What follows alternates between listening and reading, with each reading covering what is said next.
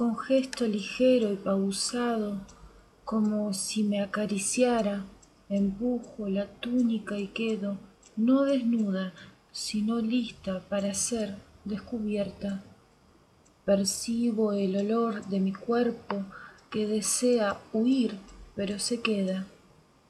Como un encantador de serpientes picasso me inmoviliza con la mirada moja el pincel me ultraja sin rozarme. Le digo en ningún cuadro me parezco a mí misma pero en la lujuria me identifico con todos.